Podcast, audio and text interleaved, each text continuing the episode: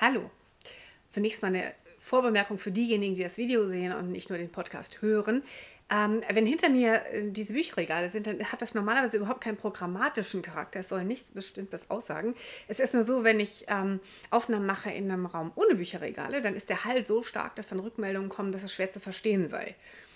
Ähm, wobei, wenn ich hier sitze, kommen meistens auch Rückmeldungen, dass ich äh, das Licht äh, der Fensterscheiben in meinen in meiner Brille spiegelt. Und manchmal ist die Audioqualität sowieso nicht so gut. Diesmal versuche ich mit externem Mikrofon. Ich bin einfach keine semi-professionelle Podcasterin oder Videomacherin oder sowas und ich bitte da um etwas Nachsicht. Ich will mich ja bessern, aber eigentlich soll es ja tatsächlich hier um Bücher gehen. Ich bin ja, fühle mich eigentlich mehr für Bücher zuständig und ähm, bin mit diesen ähm, audiovisuellen Medien jetzt nicht so der Profi. Ähm, ja, eigentlich habe ich diesen Podcast irgendwie begonnen, um ein bisschen mehr das Reden über Büchern zu äh, über Bücher, eben auch Bücher, in denen es um Tiere geht oder in denen Tiere in relevanter oder auffälliger Hinsicht ausgelassen werden, äh, um das Reden darüber ein bisschen zu verstärken oder zu fördern. Ähm, ich habe den Eindruck, dass ähm, ich kenne unheimlich viele so interessierte und sehr nachdenkliche TierrechtlerInnen und VeganerInnen, aber die meisten von uns haben einfach nicht die Zeit, nicht die Sitz, das Sitzfleisch, nicht die Gewohnheit mehr zu lesen, Bücher zu lesen. Ähm, viele Bücher aus dem Tiermenschbereich ähm, sind auch ähm, nur auf Englisch erschienen und da kann man sich gut von anregen lassen. Und ich mache den Podcast so ein bisschen, um, naja, man könnte sagen, so eine Art Brücke zu bauen oder einfach ein paar der Ideen hier vorzustellen, damit wir, sagen wir mal, damit wir auch so ein bisschen im Gespräch bleiben über Bücher. Also Bücher lesen ist vielleicht das Tollste oder das Wichtigste, ähm, aber über Bücher sprechen ist ja auch schon mal ziemlich gut. Und ähm, ich muss aber auch selbstkritisch sagen, dass ich auch nicht mehr so viel lese wie früher. Nicht mehr so viele Bücher lese wie früher. Früher war ich eine richtige Leseratte und ich weiß nicht, ob es am Alter liegt, dass man nicht mehr so begeisterungsfähig ist oder eben doch am ganzen Netflixen und den ganzen anderen Medien, die wir auch so haben, dass wir einfach seltener zu Büchern greifen. Ich denke, man darf da jetzt auch nicht zu kulturkonservativ äh, werden und dann so groß rumjammern, oh, der Verfall der Sitten und die schlechten, bösen anderen Medien.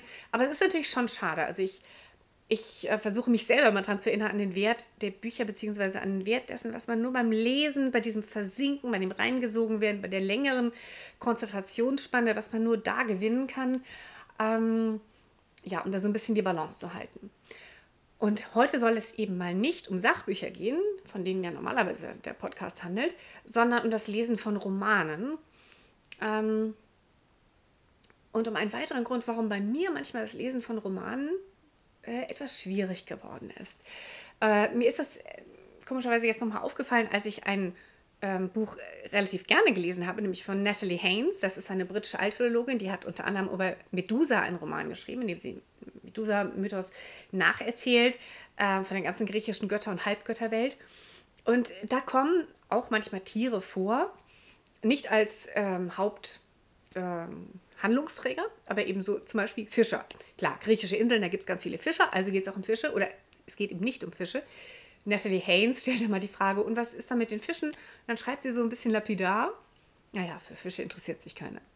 Und das fand ich ganz interessant, dass einer, einer Erzählerin auffällt, hier ja, gibt es ja eigentlich noch ein paar andere im Bild, von denen könnte ich auch erzählen, aber naja, die offizielle Geschichte handelt halt von den Menschen und von den Göttern und den Halbgöttern, nicht von den Fischen. Ähm, und dann gibt es noch so ein anderes Detail. An äh, mindestens zwei Stellen ist es so, dass äh, die Menschen also durch die Landschaft da spazieren und dann äh, treffen sie auf irgendwelche Halbgötter oder ich weiß nicht, irgendwelche Zwischenwesen. Ich weiß gar nicht genau, was das äh, jetzt ähm, für Figuren waren. Aber diese anderen Figuren sind stärker als Menschen und denken dann so, kann man die essen? Bei Menschen denken wir sofort, dann sagt er, ja, ich glaube, zu zäh. Oder vielleicht, wenn man sie kocht oder ist zu klein. Und das fand ich ganz lustig, weil es ist so die Haltung, wie viele Menschen an nichtmenschliche Tiere rangehen. Zum Beispiel, ich erinnere mich, wenn man im Park ist, da ist so ein ganz toller Teich, da schwimmen so ganz große, messingfarbene Karpfen und gucken einen an mit ihren größten Mündern, gucken sie, ob man was zu essen hat. Und dann sagen, oh, den könnte man jetzt doch toll grillen. Und dann denkt man so, oh, freu dich doch einfach, dass er so toll aussieht. Oder so. Ja, also so wie Menschen über Tiere denken, denken da vielleicht auch die Halbgötter und Zwischenwesen über uns. Und ähm, da habe ich mich dann eben erinnert an andere Bücher, die ich in letzter Zeit, an andere Romane, die ich in letzter Zeit versucht habe zu lesen und die ich beiseite gelegt habe. Und ich habe auch mit anderen VeganerInnen darüber gesprochen und denen ging es, geht es ähnlich mancher lesen und deswegen dachte ich, mache ich das heute mal kurz zum Thema. Ähm, diese anderen Bücher, die ich gelesen habe, waren zum Beispiel, das waren so Erfahrungen wie, also ich habe da so einen anderen historischen Roman gelesen. Ähm, ich glaube, Philippa Gregory hieß die Autorin, es spielte im Mittelalter. Äh, die Pest wütet, da gibt es eine ja, so eine typische starke Frauenfigur ist das ja oft ein historischer Roman, aber in diesem Fall war das auch nicht so, äh, war das nicht so wahnsinnig klischeemäßig. Es war echt eine sehr gute Geschichte, hat mir gut gefallen. Hätte ich gerne zu Ende gelesen, beziehungsweise es gab auch noch einen Fortsetzungsroman. Den habe ich mir auch schon bestellt. Aber auf den letzten Kapiteln dieses Romans war es dann so, dass der Held oder ihr Partner oder, ähm, naja, wie soll ich sagen, der musste ein vom, von der Pest und von Wölfen eingekesseltes Dorf äh, befreien und um die Wölfe abzulenken, hat er dann mal so eben ein, ein Schaf geschlachtet und sich dann so übers, übers Pferd gehängt.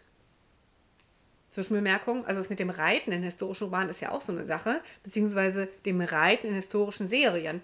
Da frage ich mich auch manchmal, was unterstütze ich da eigentlich, wenn mit meinen Klickzahlen, ich freue mich dann auf die nächste Bridgerton oder sowas, aber ich meine, das mit den Pferden ist ja eigentlich auch nicht so. Zwischenbemerkung zu Ende. Ja, also dieser Held in diesem Roman hängt sich also das scharf über den Sattel und dann so eine Blutspur und so. Und das ist alles überhaupt kein Problem. Es wird überhaupt nicht thematisiert. Ja? Und es stellt sich dann raus, dass eigentlich das Ziel dieses Helden und das Ziel, mit dem man dann eigentlich auch mitfiebert, ist, eine große Schafsherde einzusammeln und sie dann einem anderen eingekesselten Dorf zuzutreiben, naja, damit die die dann schlachten und essen. Und das ist, kein, das ist kein Ziel, bei dem ich mitfiebern kann. Ja, ich weiß auch nicht, wovon die sich damals hätten ernähren sollen, aber trotzdem ist es für mich die, nicht die Krönung eines Romans und eines Abenteuers, wenn man nachher tausend Schafe aufisst. Und ähm, ja, dann habe ich das wieder abbestellt, die Fortsetzung. Oder ein anderes Buch war auch von Isabel Allende, so eine Trilogie, Jugendroman war das, so ein bisschen im fantastischen Bereich. Und ähm, im zweiten, der erste hat mir sehr gut gefallen, im zweiten gelesen, da war am Anfang gleich so ein Jaguar, glaube ich, war es, in, in einem Käfig eingesperrt und ich weiß gar nicht, was mit dem Jaguar dann gemacht werden sollte. Ich nehme an, er wurde dann irgendwann auch wieder freigelassen. Aber der war das war irgendwie so eine normale Sache, dass man mh, hm, Raubtiere so in Käfigen mit sich führt, um sie so, ich weiß nicht, es war so ein bisschen wie Deko in dem Roman. Und ähm, ich konnte mich da gar nicht auf den weiteren Lauf der Geschichte konzentrieren, weil für mich wäre das jetzt ein Grund gewesen, die Geschichte so weiter zu erzählen. Oh Gott, was machen wir mit dem armen Jaguar? Wie kriegen wir den da raus? Wie können wir den befreien? Aber er war eben nicht mal Nebenfigur. Er war Kulisse für die eigentliche Geschichte. Und darin zeigt sich dann eben doch ein, ein äh, wirklich mangelnder Respekt für, naja, auch echte Jaguare sozusagen. Ähm, ein dritter Roman, den ich neulich aus diesen Gründen beiseite gelegt habe, ähm, der handelte von Drachen, von einer Drachenforscherin. Da dachte ich, wow, toll. Ich, ich habe ja auch kürzlich einen, einen, Roman über Drachen oder mit einem Drachen geschrieben, Tierrechtsroman allerdings. Und ähm, da ging es aber, die Drachenforscherin, das war dann so eine, das hat ja immer so mit so ein bisschen feministischen Anklang. Also die Frau wollte Wissenschaftlerin, Drachenforscherin werden, aber die patriarchalen Sitten haben es ihr dann so verunmöglicht. Und dann wird sie es aber trotzdem und dann müssen aber auch Drachen geschossen und irgendwie ausgestopft oder gesammelt werden, so wie NaturforscherInnen eben auch Schmetterlinge aufspießen oder aufgespießt haben oder Vögel ausgestopft haben. Ich weiß nicht, ob das noch gemacht wird. Ähm, so wurde es auch mit Drachen gemacht. Und das war für mich auch wirklich so ein Downer. Und klar, ich hätte dann, das war vielleicht Seite 80 oder so, und dann habe ich auch überlegt, Mensch, liest du jetzt die nächsten 220 Seiten auch noch, um zu gucken, ob das dann irgendwann problematisiert wird. Ist theoretisch möglich, dass die Drachenforscherin dann gemerkt hat, hm, sollte man vielleicht nicht machen, wer Drachen wirklich zu schätzen weiß, er schießt sie nicht. Oder auch in dem anderen Roman, dass der Jaguar dann irgendwie freigelassen wurde und dann haben die Kinder irgendwas gelernt oder so könnte natürlich sein. Aber ich hatte irgendwie vom bisherigen Fortgang der Geschichte nicht so viel Vertrauen, dass es so weitergehen würde. Und dann hat mich das da rausgeschmissen. Und ich will natürlich jetzt nicht an solchen Punkten nicht alleinige Schuld an der eingangs erwähnten etwas Lesemüdigkeit geben. Aber es ist, finde ich, durchaus ein Thema. Und es ist einfach, ich, ähm, es ist einfach die Frage, was zeigt sich in diesem, in dem Umgang mit der Schriftstellerin oder mit der Erzählerin des Romans, äh, mit diesen anderen Tieren. Und ich finde, das wird so eine Leichtfertigkeit ähm, an den Tag gelegt, ähm, die man, ja, ich nehme vielleicht noch ein anderes Beispiel. Hm, ich erinnere mich, dass in meiner Kinderzeit und Schulzeit ganz viele, uns ganz viele so didaktische Geschichten gegeben wurden. Ich weiß nicht, ob das heute auch noch so ist. Da sind dann häufig so Tiere gestorben.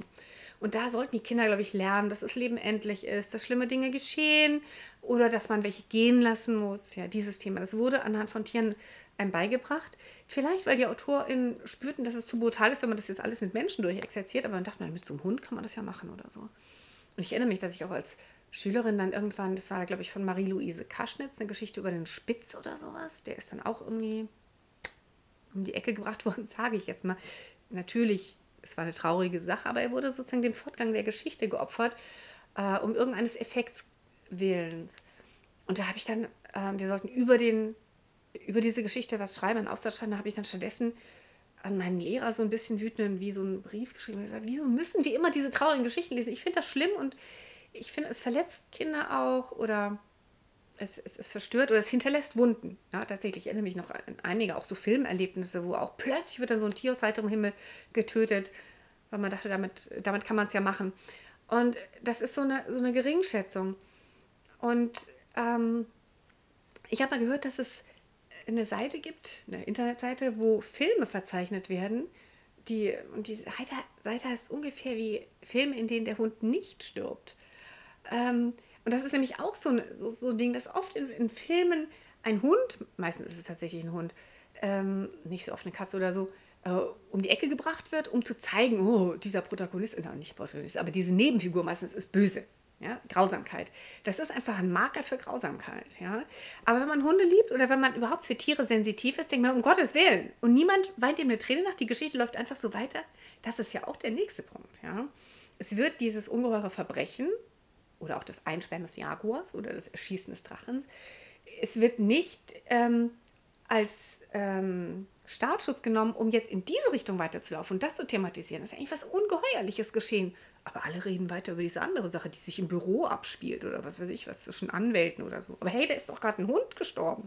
Naja, also es gibt hier so ein Missverhältnis, einen mangelnden Respekt. Ähm, und ich würde sagen, es ist eine Art ethische Grobheit. Jetzt kann man natürlich sagen, okay, in Krimis sowieso, so einen klassischen Whodunit, da ist es ja auch so, dass dann Menschen einfach mal so um die Ecke gebracht werden. Also Menschen werden, Menschenleben werden sozusagen geopfert als Kanonenfutter, um die Geschichte am Laufen zu halten. Aber das ist im Genre selber verankert irgendwie. Das bedeutet, glaube ich, nicht, dass man Menschenleben wenig achtet. Wobei, ganz ehrlich, mein erstes Buch ever war auch ein historischer Whodunit. Und da habe ich auch gemerkt, irgendwie gefällt mir das nicht so, weil ich mag es nicht nochmal machen. Weil wenn dann so ein Mensch gestorben ist, müsste die Geschichte eigentlich davon handeln, wie trauern die Hinterbliebenen, welche Schuldgefühle hat der Mörder oder irgendwie sowas in der Art, ja. Und stattdessen so Knobel fragen, wo waren sie gestern um 16 Uhr? Ich fand das irgendwie, also ich will das nicht moral verdammen, es ist ein Genre, es ist okay, aber für mich war das auch nicht passend. Ähm, ich glaube tatsächlich aber, bei in diesem Tierbereich, also mit dem Drachen, dem Jaguar und dem scharf, äh, kann man das nicht aufs Genre schieben, sondern ich glaube, da, da liegt wirklich eine, da liegt wirklich, glaube ich, eine ethische Grobheit vor, dass das Tier dann da einfach geopfert wird. Und ähm, ich denke auch nicht, dass es jetzt, ich meine, es ist nicht das Kriterium zur Beurteilung eines Romans und es geht auch jetzt nicht darum, vorher die, äh, die politischen Ansichten der Schriftstellerin des Schriftstellers abzufragen. Aber natürlich braucht man ein gewisses Vertrauen als Leserin gegenüber der Schriftstellerin, dass sie ihre Geschichte, dass sie das ganze Ding irgendwie handwerklich, aber auch im Gefühl für ihre Figuren, dass sie das irgendwie verantwortlich handhaben wird. Und in dem Moment schleudert alles raus, wenn man dieses Vertrauen verliert. Und dann fällt es auch sehr schwer, das weiterzulesen. Wir sind es eh gewöhnt, dass Menschen in Romanen andere Tiere essen, dann verdrängen, verdrängen, sie merken es nicht. Oder sie gehen angeln. In ganz vielen Romanen angeln ja die Leute, um sich zu entspannen. Äh, in ganz vielen Filmen muss man auch irgendwie verdrängen. Aber wenn das dann wirklich Teil der Geschichte selber wird und es immer noch keiner merkt, ich finde, dann schleudert es dann aus der Kurve. Weil das Vertrauen, glaube ich, wirklich dann da verloren geht und man diese Entfremdung, die wir VeganerInnen sowieso immer mit unserer Umgebung spüren, wieso merkt ihr das nicht? Seht ihr nicht, dass die auch zählen? Tut euch das nicht leid? Ähm, dass das so aufbricht. Das stört dann die Lektüre erheblich.